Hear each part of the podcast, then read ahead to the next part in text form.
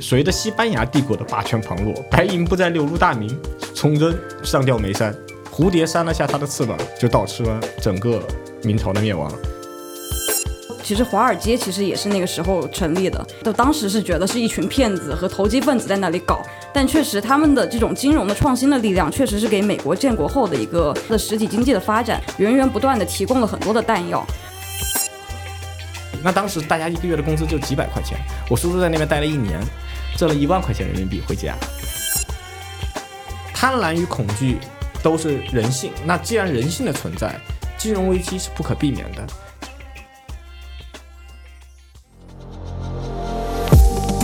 投资路上好伙伴，热点背后新洞察，欢迎收听晨星中国官方播客节目《晨星投资说》。大家好，我是本期主持人晨晨。最近其实挺让人感慨，芒格和基辛格这两位代表着上世纪经济和政治繁荣的人物相继去世，仿佛给那个美好的时代画上了一个句号。不仅如此，对于我们这一代成长在中国经济高速增长时期的人来说，最近几年全球经济增速的放缓以及市场的低迷表现，也让世界好像变得越来越陌生。危机这个词已经变成了很多媒体常用的热门词汇，也是现在很多经济论坛和国际会议会关注的核心论题。所以在这个时点，我觉得有必要和大家一起回顾一下历史，因为据不完全统计，过去五百年我们经历了大大小小五十多次经济危机。让我们一起来看看那些危机是如何发生的，人类又是如何一次又一次挺过来的。希望大家可以从中获得一些启发。我们今天请到的嘉宾是晨星内部最饱读诗书的人一凡，一凡欢迎你。嗯，你好，大家好。对，在录之前我和一凡有对一下，他说咱们最早的一个危机可能要追溯到十五世纪的时候。是的，是的，呃，其实，在十五世纪的时候，中呃世界可能是进入了一个新的时代。它的标志性的事件就是一四五三年东罗马帝国的灭亡。那么，世界从黑暗的中世纪开始进入了文艺复兴时代。从一四九二年哥伦布发现新大陆之后，一五四五年，西班牙人发现了波西托银矿。这个波西托银矿是一个什么概念呢？波西托银矿是世界最大的一个银矿，它所在的地方被称为世界银都。最大的时候，它曾经占据了世界上百分之五十的银矿开采量。这个在南美对吧？对，这个在现在玻利维亚那个地方。是的，是的。当时美嗯、美洲发现了大量的银矿之后，出现了一个很有意思的现象，就是人类历史上第一次出现了大规模的通货膨胀。对它产生的缘由是什么呢？是因为发现了这个银矿之后，银矿的生产出现了非常巨大的过剩。那么整个社会的生产力其实并没有发生很大的科技进步，那么对应的造成的就是欧洲的物价飞涨。欧洲当时普遍在两年之内物价上涨了百分之二十，那是人类历史上第一次通货膨胀。那么当时这个过程中就造成了世界上第一次出现了全球化，也就是说当时最早的一个三角贸易的一个一个模型就产生了。西班牙因为西班牙发现了美洲嘛，它成了一个巨大的市场。那么玻利维亚提供了货币，那么船呢就大量的从西班牙先开到玻利维亚，去运上大量的白银，然后这个这些船开到马尼拉，在马尼拉用这些白银去买大量的原材料。这个原材料是什么？茶和丝绸啊那么这些为什么在马尼拉会买到茶和丝绸呢？其实这都是中国商人在那边进行销售的，所以这些银矿全部流入了中国。也就是说，一五六七年的时候，隆庆开关，大量的白银流入了中国，这是非常有意思的一个现象。美洲发现了银矿，造成了欧洲的大规模的通货膨胀，接着钱流进了中国。因为中国本身是一个缺银的国家，中国的银矿产量是很低的，但是呃，美洲的大量的白银流入中国之后，那么就造成了当时明朝中叶的时候大量的繁荣，一个是江南制造局制造业的巨大的繁荣，但是当时明朝有个很很有意思的政策，叫士绅优待政策，在明明朝的时候，只要考取了功名，成为了秀才，他就可以不用纳税了。那么士绅优待的政策造成的结果就是，虽然大量的钱流进了流进了大明朝，但是由于士绅士绅优待的政策的存在，钱呢其实并没有在市场上进行广泛的流通，而造成大规模的通货膨胀，而是钱流入了这些做制造业的，同时同时又是士绅身份的这些大户人家。他们某种程度上就成了现在的所谓的中央银行的一个雏形，它把货币流通的市场上大量的货币给锁住了，那么抑制住了通货膨胀。但是同时呢，这个市场上又出现一个什么很有趣的现象，就是扭曲的资产价格。因为是白银大量大量的往中国流入，那么中国流通的货币是非常非常多的，于是借贷成本非常低，借贷成本非常低的情况下，就可以进行大量的借杠杆。按现在我们说的是借杠杆，在当时的历史背景下是什么呢？万历三三万历三征，就万历发起了三次战争，这三次战争它可以非常低的价格借到白银来进行扩充军费，可以大规模的进行扩张，就是低利率的状态下，政府感觉不到缺钱的状况。那么这个世界第一次在经济层面上，在金融层面上赚起来了。但是对于一个王朝，太有钱也是他的诅咒啊。对。那么大明朝它灭亡有很多很多原因，比如说有说是温室温室有温室效应，然后全球气候变冷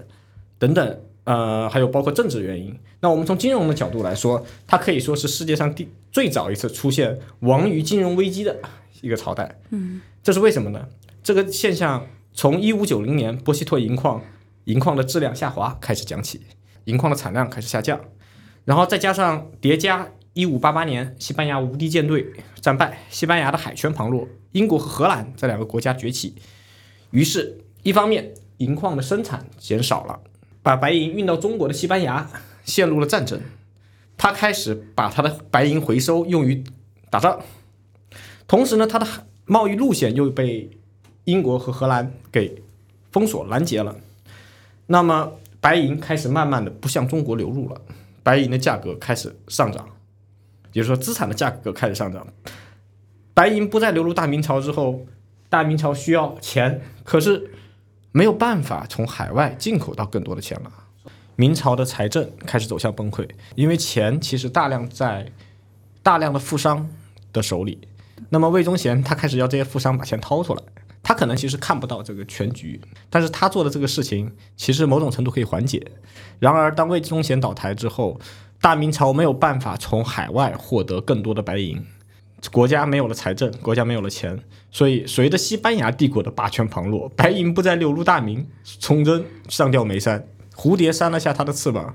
就导致了整个明朝的灭亡。所以，这是明朝，也可以说是。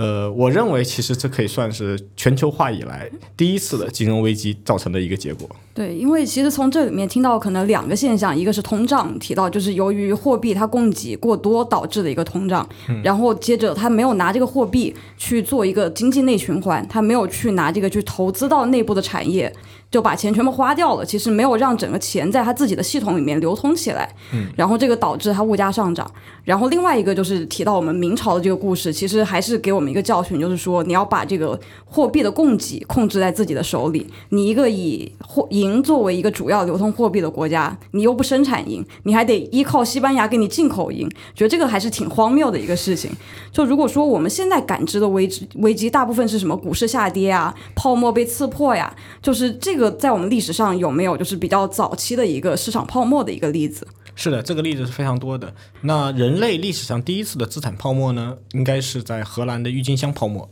这个事件其实非常有意思，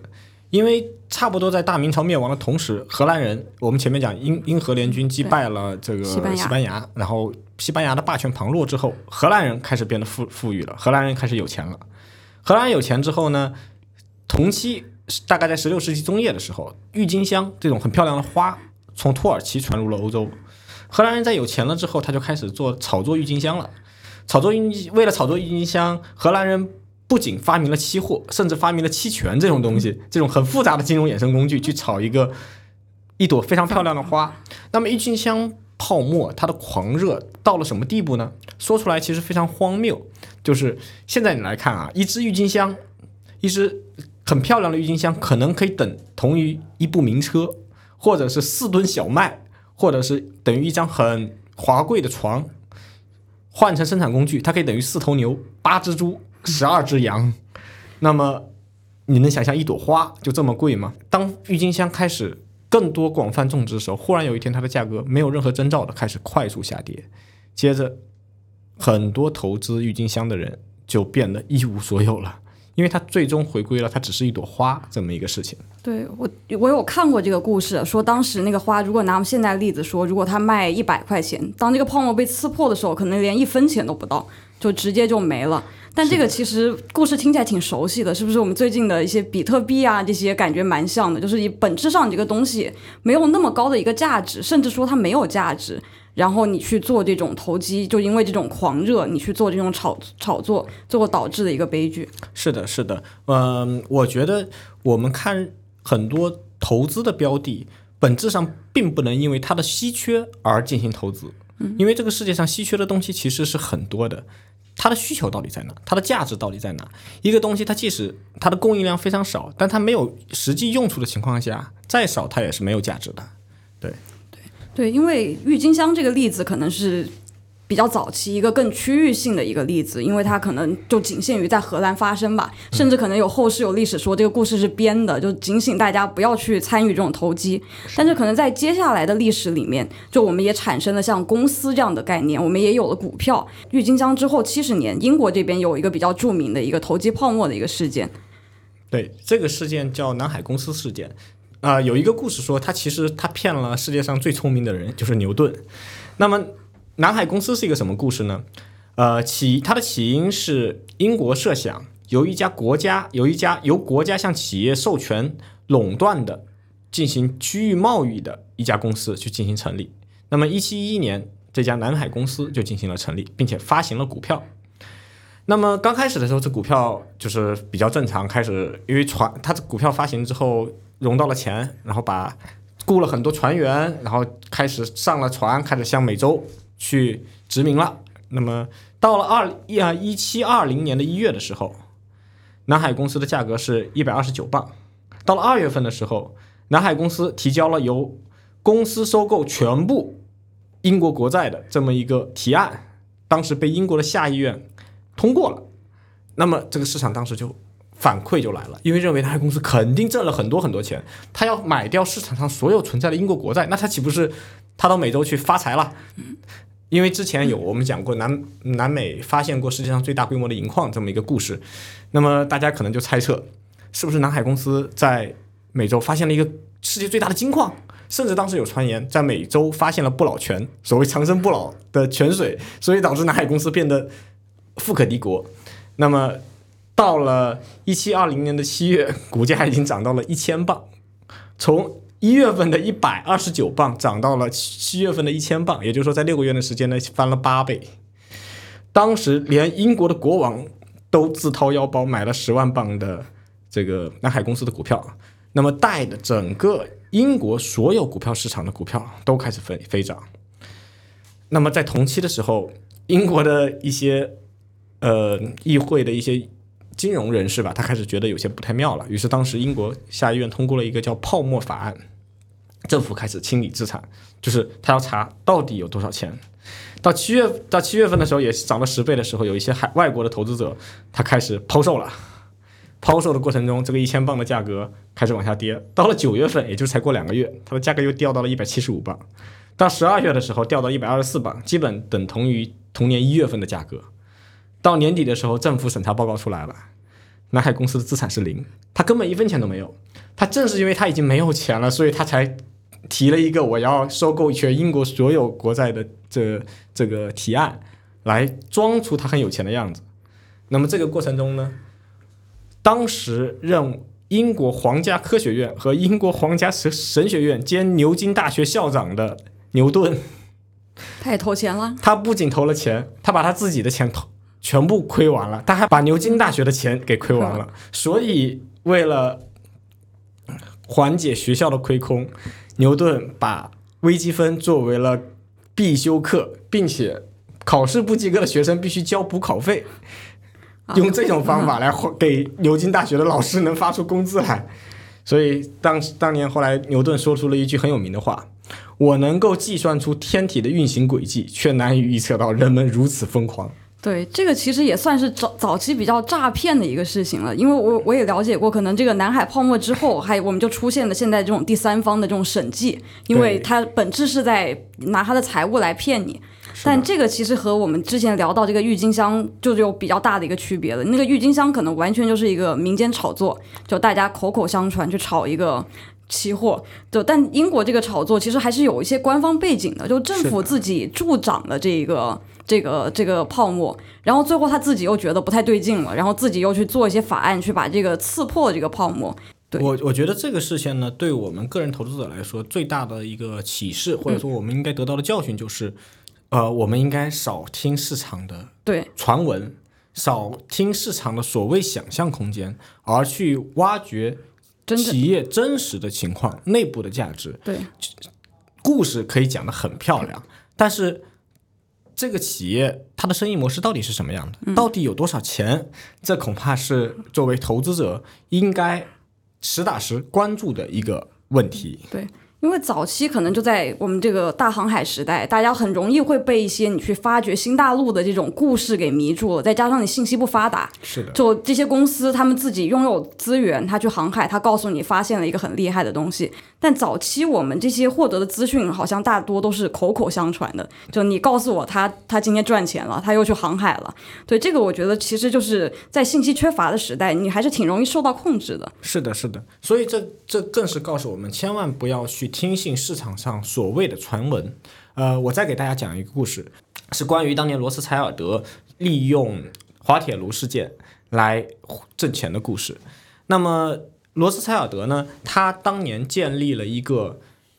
基于信鸽的全欧洲的信息通信网络。想起来挺震撼的，是的，是的，真的就是一群鸽子这样。是的。那么他通过鸽子，他得到的信息速度，甚至比各国政府的它的秘密通信网络的速度更快。那么在滑铁卢战争的时候，就是当时英国和法国在比利时的滑铁卢这个小镇展开一场最终的对决。这一场战斗可能会影响到整个欧洲各个国家的国运。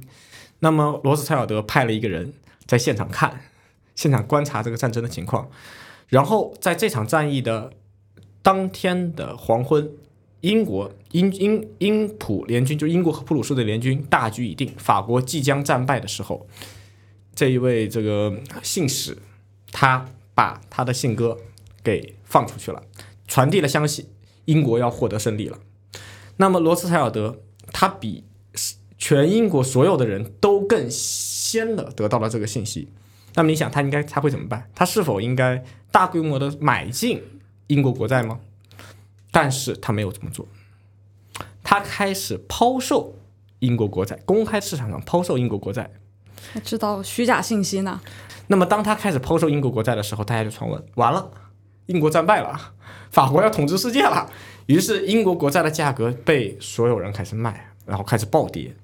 接着他再派人悄悄的低价买入英国国债。有点庄家的意思在里面了。是的，是的，这可能是人类历史上第一次坐庄行为吧。对，当当英国王室的传令兵传回到英国，告诉大家我们赢了，法国战败的时候，所有人都傻眼了，因为大量的英国国债被罗斯柴尔德悄悄的纳入了囊中，他成了这场战争最大的赢家。最大的赢家不是英国王室，而是他罗斯柴尔德。从此以后，罗斯柴尔德开始建立他的跨国的这个金融帝国——罗斯柴尔德银行。对，对，这真的不是说我们在鼓吹内幕交易啊，但是确实很多时候你在信息上的一个优势，你确实是可以给你带来一定的暴利的。是的，但这个可能要反思，可能在很多年前这个信息缺失，你就已经这么被操控了。在我们现在这个时代，就包括可能几年前、十几年前，大家都喜欢去听所谓的内幕消息来炒股。然后我不知道一凡怎么看这个事啊？我想来挺扯的，就是说你有内幕消息，你怎么不自己挣钱呢？你还告诉我，就是你不想想这消息到你手手上已经是第几手的消息了，是不是让你去给它撑起来的？是的，是的，所以我觉得大家作为投资者，千万不要相信所谓的内幕消息。也许你看到的、你得到的内幕消息，就是罗斯柴尔德他在卖英国国债的这么一个故事，他在请你请君入瓮了。所以不要相信所谓市场上的内幕消息，更多的是相信客观的数据和常识。对，对就是获取信息是一方面，我们都喜欢去听各种的八卦内幕，但是我觉得最主要的是我们怎么去分析这个消息本身，就是你觉得这个消息，或者说就从一凡说的数据上面，是不是可以得到印证，我该不该相信？我觉得这个可能对于我们现在这个时代来讲是比较重要的。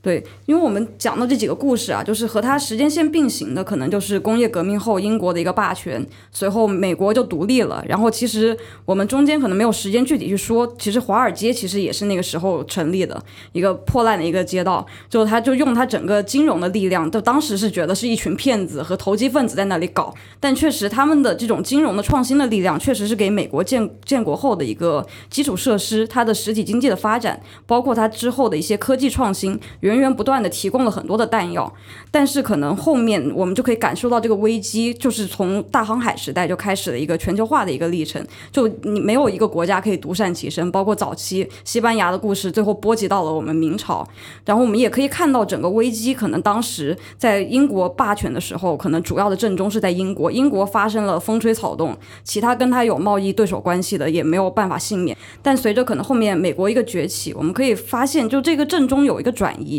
就到了美国这边，美国发生啥，英国被牵连，甚至整个欧洲大陆也被牵连。我觉得这个可能也是印证一句话吧：能力越大，你责任也就越大。是的，就你经济越繁荣，你的危机也越频繁。因为美国可能光是在十九世纪，它就发生了可能八次比较大规模的一个金融危机，然后大大部分也跟它早期基建有关，也是大家一个想象空间吧，就是觉得美国整个要开疆拓土，它要修铁路，所以很多都是跟它铁路投资泡沫而起的。英国人很多也傻头傻脑的也去跟着投钱，觉得美国这里可以挣钱，但后面它就如果这个资产泡沫一引起，就大家也会被波及到。所以，但是如果我们从真正意义上来讲，我们现在能想到这种由金融行业引发的一个危机，是不是要到二十世纪初期的一个时候？嗯，是的，是的。或者说，我们真正意义上通过金融行业去应对和处理金金融危机的这么一个事情，最早应该是始于一九零七年。一九零七年，一九一九零七年的时候发生了一次金融危机。那么当时这个金融危机实际上却造成了整个世界选择了不同的路线，然后造成了不同的结果。呃，一九零七年的全球金融危机呢，呃，美国当时最大的银行呃是摩根，摩根它开始为当时的各个美国的各个银行提供无限的流动性，谁缺钱了，我都可以很低的价格把钱借给你。那么这个过程中，其实摩根本质上他没有花出很多钱，他提供的是一个信心的提振，让市场知道不缺钱。我们有个美国最富有的人在给我们提供很低成本的资金，那市场不缺钱，他有了信心，有了信心之后，金融危机就可以去度过。但是这个过程中，美国的整个业界就开始出现了反思。今年我们有摩根，他愿意为大家无限制的所谓他承担社会责任，他不去为了挣钱而为目的而去救市。但是如果摩根不救市了怎么办？如果他想挣钱了怎么办？于是美国的解决方案就是。美联储成立，也就是说，世界上第一家中央银行在一九一三年的十二月十三号成立了，就是美联储。它是由美国的所有银行，它每个银行拨出一部分的钱，然后建立的美国联邦储备银行。那么，这个联邦储备银行它既不是国有的资产，因为它是各个银行去拿出一部分钱去成立的，但是同时它又是一家国家的运行机构，它是中央银行。所以它既不属于国有，它也因为美国它实际上国有资产是比较少的，但它又不属于私人机构，它是每家私人机构一起成立的，来作为一家银行给银行提供流动性、进行宏观调控的这么一个东西存在了。那么世界第一个中央银行由美国成立，但是欧洲情况就不一样了。欧洲作为这个传统。呃，一路市场经济过来的国家，它没有经历这么一个有一个巨一个很强大的富豪金融富豪为市场提供流动性。那么欧洲呢，出现这种发展不均衡、社会矛盾激化的时候，呃，当政府没有办法为市场提供足够的就业，因为市场无法提供足够多的就业，没有办法解决这个执政危机的时候，开始用对外战争的手段来化解国内的矛盾。嗯，那么第一次世界大战成为了欧洲解决这个金融危机的一个某种解决方案吧。嗯，然后美国它没有卷进所谓整个世界的战争，而欧洲卷进了，开始了是第一次世界大战。然后改变了整个世界的格局。像一凡讲到，欧洲选择了就走上了战争的道路，毕竟他的银行是给他去发国债去打仗用的，对。然后其实美国独善其身之后，他还是在战争中还是获就发了不少财吧，就因为他没有没有去花这个钱，然后他还在中间就去不断的挣他们的钱，所以其实这个在他这某种意义上来讲，他这段经济发展可以拯救了他大概。可能历史上平均七到十年会发作的一次这种国内的这种金融危机，其实这发展就帮他解决了这个周期性的这个问题。但美联储其实也在里面发发挥了很很多作用吧，在他一些比较小的一些危机里面，美联储也是帮他很快的从坑里面爬出来了。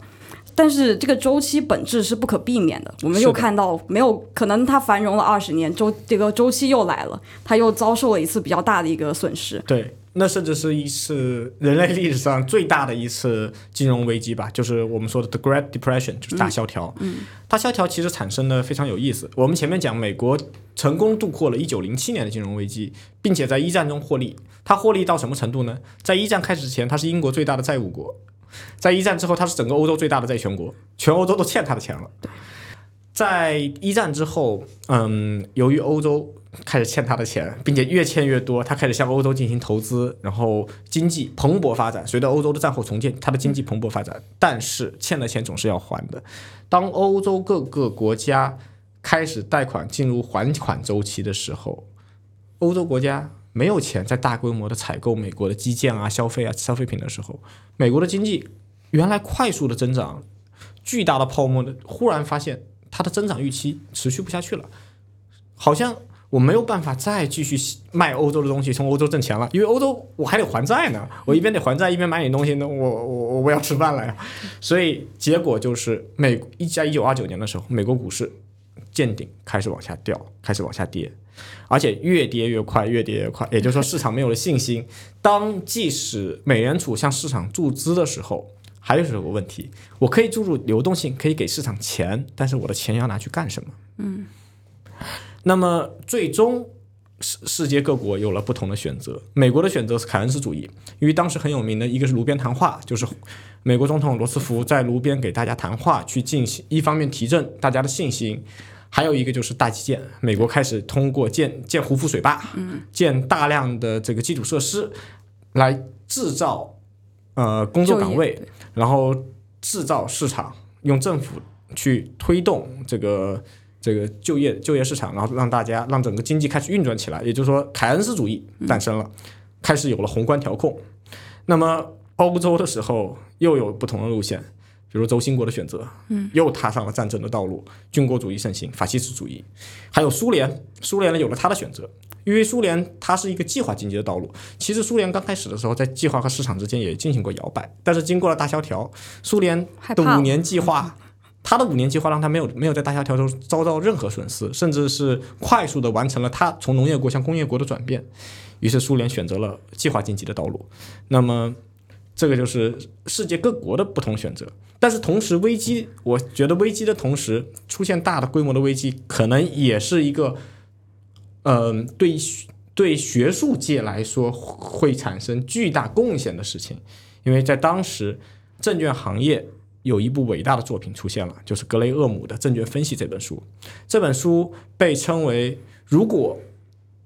华尔街付之一炬，只要留下这本书，投资这个行业就能够重建。就真正的价值投资是从那个时候开始的。呃，我认为呢，我个人的观点，我认为不能不不单纯说是价值投资，因为价值投资是一个现在已经变成了一种所谓的呃 logo，或者说成了一个。标志，谁都说自己在进行价值投资。我觉得《证券分析》这本书，它的价值在于，它不再用所谓看星象啊 这些，呃，虚无缥缈的、没有任何数据印证的方式做投资，而它是一本基于数据教大家怎么去分析、用数据去决策分析的作品。那么，它是一本由艺术所谓。投资是一门艺术，或者投资是一个玄学，转向科学的一个里程碑式的作品。从此，在这之前，投资是玄学；在这之后，投资是科学。对，从另外一个维度上来说，就是我们虽然好像历史上我们讲了这么多次啊，这个危机咱一次一次往坑里跳，但是其实每一次仿佛都有学到一些什么。我觉得这一次可能是大家学到最多的一次，就除了这样证券分析，我们怎么一般人怎么去理解这些东西。我从政府的角度维度，他们也学到了很多。我觉得也是，就包括你提到的那个凯恩斯主义，也是欧美国家一直是说看不见的手嘛，就是任任凭自市场自己去做。但是这个整个凯恩斯就是提就是提倡了这个宏观的一个调控，需要政府去发挥一定的作用，然后去给这个市场经济注入活力，在危机的时候去给他提供一些帮助，帮助他更快的走出这个危机。所以其实这个其实就是我们后期说的一个货币政策和财政政政策，其实在这一次大萧条里面也有一个雏形。对，是的，对。然后我们在经历了一战和二战之后，其实我们整个国际的货币体系也发生了比较大的一个变化。是的，是的。呃，我们之前呃，在经过二战之后建立的一个世界秩序叫布雷顿的森林体系，它是把美元跟黄金挂钩，每三十五美元就能换一两次黄金。但是呢，金本位是不可持续的。我知道现在其实很多人又在呼呼吁要恢复金本位，因为觉得美元霸权也不可持续。但是呢，在现在这个时代，就是人类历史在经过二战之后进入了一个新的时代，是一个什么时代呢？就是科技的时代。科学技术的快速发展，使得黄金这种或这种等价物，一般等价物，它没有办法来衡量整个世界，给世界做这个这个货币的供应了。为什么呢？就是黄金这个东西，它为什么能成为一个一般等价物？是因为黄金非常非常稳定，它基本上有世界上最稳定的这个结构，很难以被破坏。然后它又非常容易去进行呃加工，就是它很软，它可以变成任何形状。便于携带，所以它会成为来计价的一个工具。然而，黄金的储量是有限的，就很难在大规模的扩张产量。然而，随着科技的进步，我们人类生产的东西越来越多了。我们现在老百姓过的日子，可能比一百年前的王室贵族过得都好了很多。我们出行有汽车。啊，有飞机，有各种各样的先进的交通工具，然后还有各种很很有意思的娱乐项目，这在以前都是不可想象的。但是对应的，这需要用大量的货币来进行支付，而黄金并不能解决这个货币支付的问题，所以最终这黄金的这个体系，以黄金来计价的体系必然会发生崩溃，并且人类无论如何都不可能进入回归黄金时代，人类现在进入了信用时代。对。那，其实这个那个布雷顿森林体系好像在之后也没有继续下去了，是吧？在一九七一年的时候，我们就完全也是把这个整个黄金，就像你说，我们进入了一个信信用时代，我们就完全的和黄金脱钩了，是这样吗？是的，我们在一一九七一年的十二月，呃，新的协定叫史密森协协定，那它标志的是布雷顿森林体系的崩溃，从此以后美元不再以黄金挂钩，然后但现在大家都和美元挂钩了，是这样吗？嗯。其实我以前做过一个数据的分析，呃，美美元的指数它基本上与黄金，呃，它美元指美元指数，美元跟黄金的这个比价，基本上是。以以美以美元计就是以美元计价的这个世界贸易量来，所以还是某种意义上，虽然我们说是废除了，但还是有这样的一个关系在里面的。对，就变成了世界与美元挂钩，美元与信用挂钩这么一个状况。对，所以就这也是为什么可能我们在可能。在二十一世纪以后，我们的所有危机好像似乎都跟美国有关系。美国只要有任何风吹草动，我们这边每个地方好像都不能幸免。包括我们最近看到加息，美美联储一加息，然后所有的国家跟着加息，就对。就其实跟这个还是蛮有影，就蛮有影响的。我觉得也特别感慨，就可能尼克松时代他们有讲过一句话：“美元是我们的货币，但却是你们的问题。”所以这个也是我们可能现在在反思，我们是不是还要再用美元来作为一个一个国际货币的一个锚？这个我觉得是比较那个的，对。然后。我们讲到可能之后我们遇到的一些二十一世纪的那两两大个金融危机，其实都跟美国有关。是的，是的。其实我觉得人最终还是会掉入同一条河流。呃，两千年发生的互联网泡沫和两千零八年的金融危机，我觉得其实跟。历史上南海泡沫也没有什么特别大本质的不同，呃，更有组织性和信息高效性的泡沫。对对对，但实际上本质上并没有什么区别。发现新大陆是一个很有想象力的东西，发现互联网难道没有想象力吗？一样有巨大的想象力，都是所谓的新的东西出现，它背后。可能带来人类巨大的科技进步，带来无限的商机，但是同时它会带来巨大的泡沫。在两千年和两千零八年的时候，非常有意思，选择进步的科技或者传统的房地产，选择哪个？在历史来看，好像选择哪个都都不对。在两两千年的时候，发生了互联网互联网泡沫，然后大家知道第一个发明互联网浏览器的公司是什么吗？是网景啊。网景有听过这家公司吗？中国的不是，是美国的公司，叫网景。网景对，但这家公司已经消失了。世界第二家做互联网的企业活了下来，而第一家它已经消失了。但是在互联网泡沫的时候，它的价格可是非常非常高的。那么，同样在两在经历互联网泡沫之后，美国人或者全世界人发现投资互联网好像这个不是一个很好的事情，因为互联网吹得很高，其实好像盈利能力也就那么回事儿。他选择了买实体的房地产，买房子，大量的去用房子来抵押，然后扩张信用，来借更多的钱，以房子来抵押，认为房子好像至少它是个房子嘛，它不它不会没掉。可是到了零八年金融危机的时候，房地产一样。成为了一个危机的策源，然而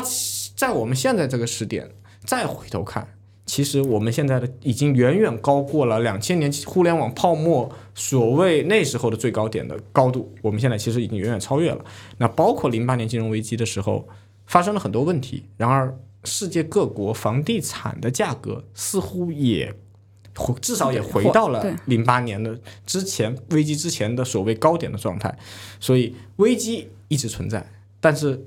人类走出危机的过程会让这个市场更加健康。同时，其实再回头看，也只是一个小小的沟壑而已。对，因为其实危机本质上也是你人性的一个贪婪或者恐惧一个放大的一个结果，就出现一个羊群效应，大家一起贪婪，一起恐惧，所以就形成这种比较大规模的一个危机。但最后，其实从历史证明，我们也是可以一次一次的从这坑里爬起来的。是的，是的，人类并不害怕犯下错误。害怕的是不从错误中吸取教训。对，所以其实也有说法，就是说这个为什么说我们这个危机是不可避免？它为什么有周期性？因为你这个贪婪和恐惧也是一波一波发作的。就市场一好了，大家就突然一下就集体性的，大家就过于的乐观，然后就冲进去形成了泡沫。对，然后接着如果有一点点信仰的崩塌，然后就会有恐慌，然后你又逃离，然后就会离开。但我觉得这个事情，我觉得本质上也是伴随着我们。整个人类历史里发生的，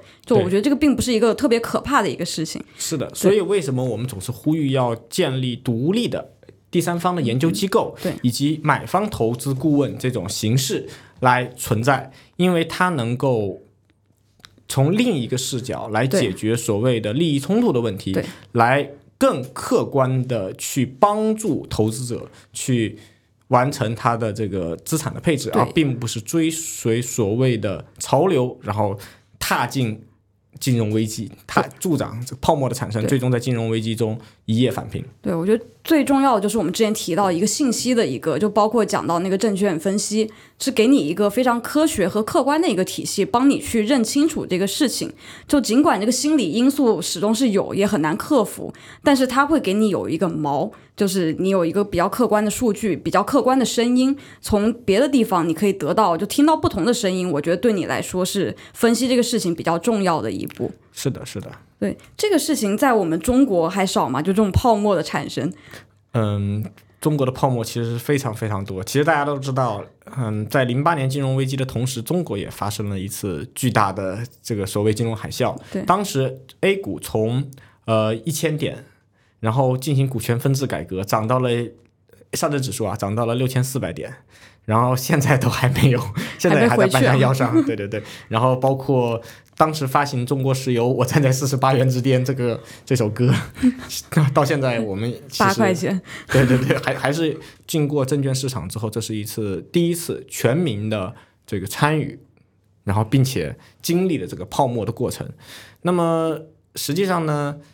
中国的因为。资本市场的历史非常非常短暂，那么危机可以说金融危机它的泡沫它的震荡是不可避免的。呃，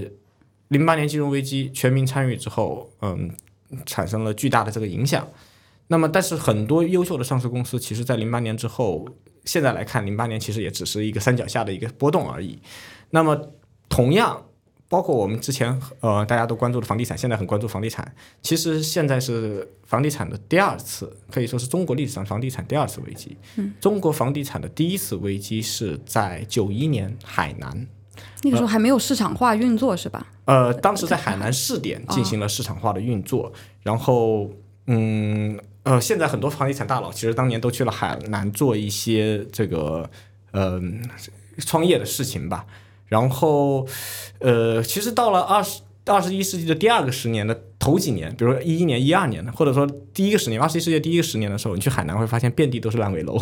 就是他当时第一次泡沫破灭。那么当时这个故事，我家里人是有参与的，海南的这个泡沫，给大家讲一下这个故事。呃，我的叔叔是学建筑学的，他研究生毕业内幕之后消息，没有，他研究生毕业之后，他就去了海南，去去了海南做生意。那当时大家一个月的工资就几百块钱，我叔叔在那边待了一年，挣了一万块钱人民币回家。炒房嗯，他是做这个设计啊，建建建筑设计开发正经正经事，他只是过去干活儿。然而，因为市场非常非常的火爆，需求供不应求，所以在大家一个月只有几百块钱的时候，他一一个月能挣几千块钱，十倍于当时市场平均的工资。然后他挣了非常多的钱，然后呃，当年那一年回来的时候非常高兴，回回家过年非常高兴。然后他讲他挣一万块钱干什么呢？他花了九千块钱买了一个音箱，还花了一千块钱买了一双皮鞋。呃，因为钱对他来说太好挣了。然后第二年，海南九二年泡沫破灭了，然后大家都失业了。我叔叔于是回了大学当了老师，从此一辈子再也不踏入市场。对，我觉得有时候大家去参与这种投机或泡沫，他总是会有一种就是想不劳而获，就觉得钱太好挣了，所以才会去做这样的事情。是的，对所以这个世界上并没有所谓一种永远会上涨的资产。那么所有的东西它都会发生波动。呃，如果一个东西的假设是它永远会上涨，那么当它停止上涨的时候，那么就会非常非常的危险。所以，嗯，这个世界没有所谓一直会挣钱的生意，也没有一直会上涨的资产，这一点大家一定要嗯牢记在心吧。永远不要追高，永远不要去追泡沫。对，因为我觉得可能最近就是这几年大家就特别的焦虑啊，就觉得我们整个经济进入了一个下行周期，怎么会这样？为什么这么难？其实也是本质上也是说，可能你过去中国在二三十年，你是在一个高高速的经济发展周期，可能我觉得从那是一个，其实那个是一个非常态。其实大家把那个当成常态了，你已经习惯性的就在这个经济的一个高速增长期，你吃到这个红利，挣了非常好挣的钱，买套房随随便便你就被迫致富，然后去以前靠内幕消息你还能炒点股票，就是你在那种可能比较野蛮生长的这种高高速发展期，您把这个当成常态了，以至于可能说我们现在到现在这个阶段，你的经济可能真的是进入了一个周期性的一个下行，就反倒觉得不能适应了。是的，对，我觉得这个可能是大家以后要学着去接受的这个事事情，钱不是这么好挣的。是的，是的，是的，所以需要我们要有专呃专业的这个，首先要放平心态，然后放弃追求暴利的想法，嗯、要接受这个市场对它的风险、它的收益、它的相互的匹配关系，以及我们应该选择这个理性的进行决策，然后寻找更优秀的资产管理人来进行投资。更理性的基于数据的进行分析，这是可能在未来做呃我们自己做投资应该注意的事情。嗯，对我们今天聊了大概世界五百年的历史，一凡，你觉得就是我们了解这些历史对你最大的一个启发是什么？嗯，对我最大的启发是，其实贪婪与恐惧都是人性。那既然人性的存在，金融危机是不可避免的。面对金融危机，它不是世界末日，对它人类总是可以度过金融危机的。这是我觉得，这是首先第一个呃很重要的启示。第二个就是，嗯，可能大家要考虑投资和消费对应的关系，就是嗯。消费也很重要，投资也很重要，千万不要把所有的钱都扔到投资里面去去配置配置，对让自己的消费没有办法让自己过上好的生活。然后同时呢，投资的期限也是要匹配的。比如说，大家千万要做的不能做的一件事情，就是把我的吃饭钱拿去做一些风险上的投资。那么这些都是我们应该嗯去注意的。心放平心，然后放平心态，去度过危机。对，我觉得可能对我来讲最大启发，放平心态是最重要的吧。因为其实从这些故事来看，在几百年之内，每一次故事，包括你说我们的最近二十一世纪两次金融危机和那个南海泡沫，其实本质上没有差异，就整个我们的我们驱动我们行为的整个心理机制其实没有发生变化，是的，就是贪婪和恐惧。所以我觉得巴菲特特别有哲理，我不是在蹭他流量啊，但确实就是他那句话，就是你怎么去克服这些事情，就是别人贪婪我恐惧，别人恐惧我贪婪，就是一个非常。看似又很简单，又很有哲理，但确实很有用，但你又做不到的一件事情。对，这个确实，我觉得这个就是我们整个周期周而复始、不停的发生的一个源泉吧。是的，是的。但是因为我们其实每一次虽然都掉在坑里，但我们都爬起来了。每次爬起来，虽然还会再掉进去，但我们还是会学到一些新的东西。是的。所以这个也是使得我们可能每一轮周期我们的应对方式，包括我们恢复的一个节奏，其实和上次也是有所不同。是的。对，所以其实我觉得除了这些之外呢。我觉得大家也没有必要太恐惧，因为我们去回顾整个五百年的一个金融危机，其实我们看到的也是我们整个人类的一个文明的一个发展史。每次在危机之后，就会有新的力量崛起，我们总是会去找到新的一个增长点。然后最后成为一代传奇吧，就可能是有些人的噩梦，但是可能也是极少数人的机会。